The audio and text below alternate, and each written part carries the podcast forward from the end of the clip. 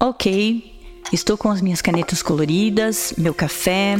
Existem muitos planos que você pode usar para te ajudar a ler a Bíblia em um ano. Minha Bíblia de leitura diária. Planos como esse podem ser muito úteis. Uh, vamos ver. Qual a data de hoje? Mas se você os usar, você precisa lembrar que o plano não é o objetivo. Estudamos a Bíblia não para ser mais um item checado em nossa lista de coisas para fazer. Nós lemos a Bíblia para podermos conhecer Jesus.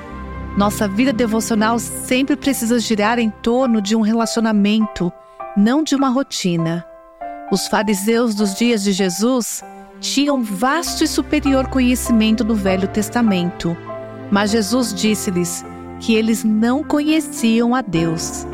Ele disse: Vocês nunca ouviram sua voz nem viram a sua forma, nem a sua palavra habita em vocês.